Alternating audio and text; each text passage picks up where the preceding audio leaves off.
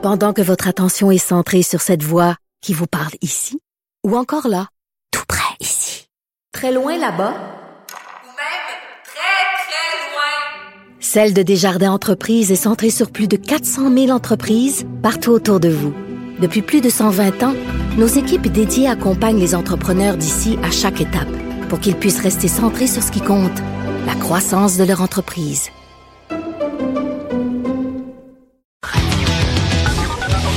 Là-haut sur la colline. Joignez-vous à la discussion. Appelez ou textez 187 Cube Radio.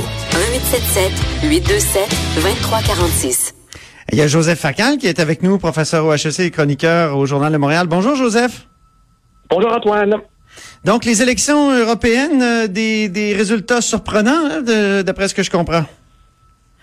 Ben oui et non. Euh, C'est-à-dire que euh, ce qui est surprenant, euh, c'est d'abord que ces élections, euh, généralement, les Européens s'en foutaient pas mal. et cette fois-ci, plus d'un électeur sur deux s'est rendu voter. Ça, Ah oui. ça veut dire que les gens, pour une fois, avaient envie de passer un message et trouvaient que ça valait la peine.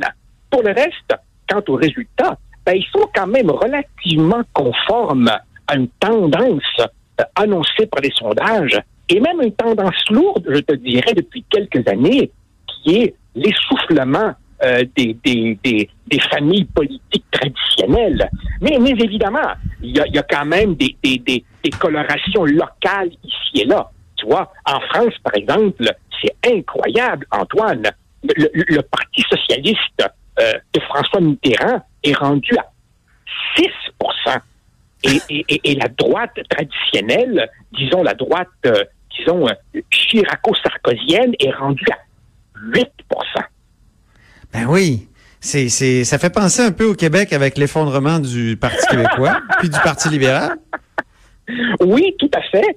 Euh, en fait, je, je- je regardais ça et puis euh, c'est drôle parce que euh, on, on dirait que en, en- en Italie, au Royaume-Uni, alors évidemment les, les infréquentables, les toxiques, les affreux populistes, Salvini, Farage et compagnie euh, font des scores absolument euh, robustes.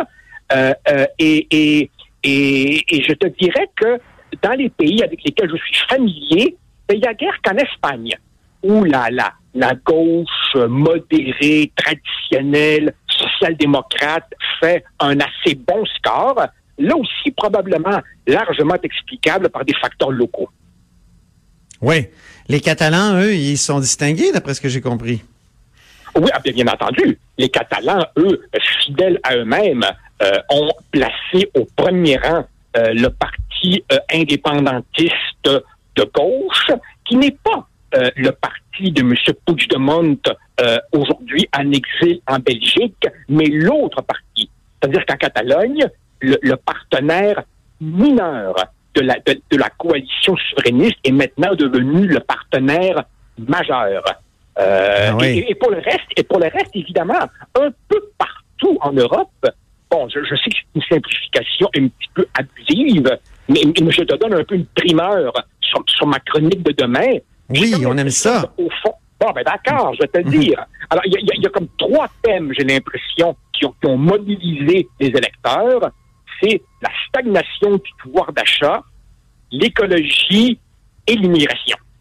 Sur le pouvoir d'achat, ben, clairement, on voit que la machine est, est, est, est enrayée. Et je me rappelle moi-même, Antoine, de mes discours naïfs il y a, une quinzaine d'années où on trouvait tous que la mondialisation, c'était absolument formidable. Eh ben, on en est revenu. Elle fait des gagnants et elle fait des perdants.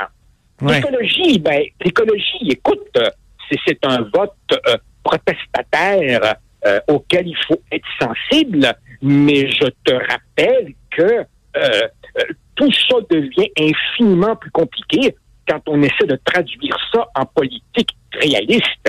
C'est-à-dire que sortir le bac de compost, aucun problème. Mais dès qu'il est question de hausser les taxes sur le carburant, alors là, une chance. Il y a un certain et- Macron qui a compris ça, je pense. Ben voilà, voilà. et sur et, et sur l'immigration, ben coudon, c'est le retour aux frontières, c'est le retour aux nations, et c'est le retour à une interrogation euh, toute simple. Peut-être qu'on a le droit de se poser la question des volumes. Oui. Oui, oui, c'est ce, ce, ce qu'on a fait dans la dernière élection québécoise, d'ailleurs, nous. Ouais, Euh. Mais c'est quand même des, des votes paradoxaux, là, les, votes de, pour Marine Le Pen, Matteo Salvini, euh, Nigel Farange. euh, c'est quoi? C'est, c'est, c'est une élection européenne, mais c'est des eurosceptiques euh, qui euh, vont chercher euh, une bonne partie des voix, là, plus presque 25 dans, dans certains des cas. Oui, ben, C'est un, peu comme le vote pour le Bloc québécois, dans le fond. Hein? On Oui, envoie oui, au Parlement euh, un- un- un- des, des gens qui sont contre ce Parlement-là, même l'existence même de ce Parlement-là. Ben, évidemment, tu comprends que à partir du moment où on ne choisit pas euh, quelqu'un qui va prendre des décisions absolument vitales et structurantes à tous les jours, comme lorsqu'on élit le pouvoir exécutif dans un État national, euh, quand il s'agit de remplir euh, un Parlement perçu comme une créature un peu plus lointaine, ben là, évidemment, les électeurs peuvent davantage se faire plaisir. Sauf Ben oui. qu'évidemment, une, une- une fois évidemment qu'on a euh, qualifié tous ces gens-là en bloc de, de populistes, n'est-ce pas, terme avec une forte connotation péjorative, ben peut-être qu'il faudrait commencer à s'interroger sur ce qu'alimente leur montée.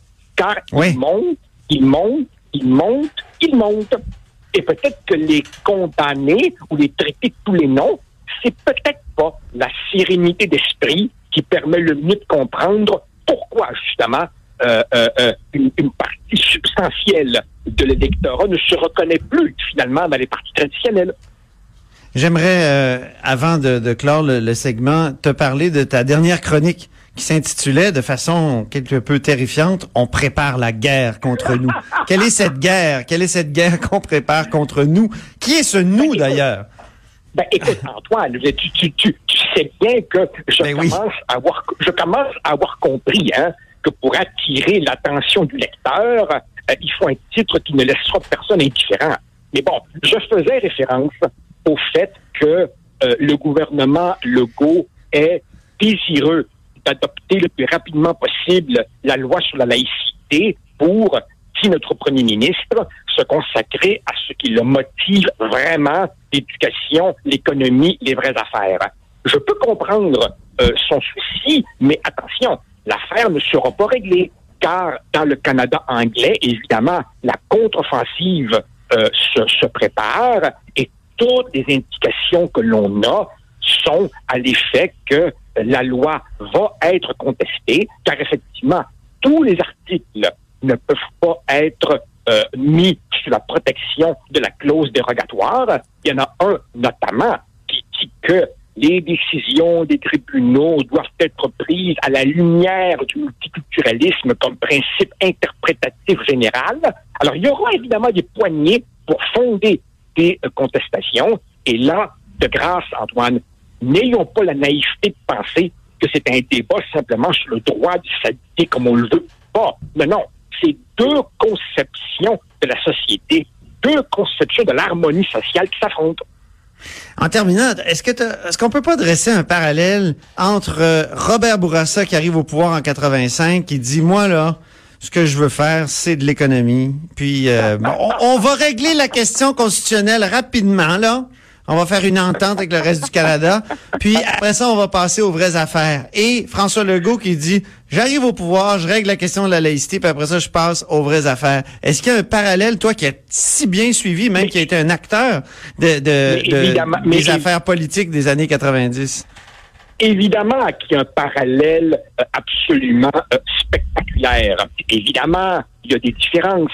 Euh, dans les années 80 et 90, évidemment, il y avait un projet de réforme constitutionnelle, l'accord du lac Meach, piloté par Brian Mulroney. Rien de tel sur l'écran de radar de Justin Trudeau ou de Andrew mais effectivement, le point commun massif est que on voudrait donc oublier, mais c'est pas le cas, la question du régime politique, elle est centrale, elle est existentielle, elle est, permets-moi un mot à 50 sous, elle est ontologique.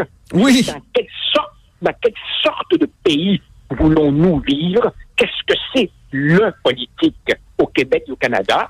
Et M. Legault, et malgré lui, lui, comme jadis Robert Bourassa, est ramené sa volonté à cette question-là. Il ne l'échappera pas. Non. Ah non, moi j'ai l'impression. euh, contre. c'est ça. Il pourra pas échapper à cette affaire-là, à cette question-là du régime. Et la laïcité y touche euh, de façon euh, très importante. Euh, ne serait-ce que par le rappel de l'existence euh, de la Constitution de 82, de sa clause dérogatoire qui est si euh, détestée dans le reste du Canada. Ça nous ramène à cette question-là. Euh, la question du régime, ça c'est Frédéric Bastien dans son dernier livre qui en parle énormément. Mais, mais Antoine, mais ça va plus loin que ça. Regarde également ce qui se passe en Alberta, où Jason Oui. Kenney a décidé qu'il allait mettre dans le collimateur la péréquation. Ah oui, oui. rien. Et- et- et- Après un référendum, t'imagines? Ben voilà. Je te Ah oui. rappelle que l'avis de la Cour suprême prévoit une obligation de négocier qui n'a jamais encore été testée véritablement dans les faits. Alors, euh, non, non, je crois encore de belles années en perspective pour les constitutionnalistes. Ah, qu'on aime ça! Ça nous érotise. Les affaires constitutionnelles. Merci beaucoup, Joseph Facal. Merci Antoine, au plaisir. Au revoir. C'était Joseph Facal, donc professeur au HEC et évidemment chroniqueur au Journal de Montréal. Après la pause, ben Dave Noël est là avec ses chiffres de l'histoire. Antoine Robitaille. Là-haut sur la colline.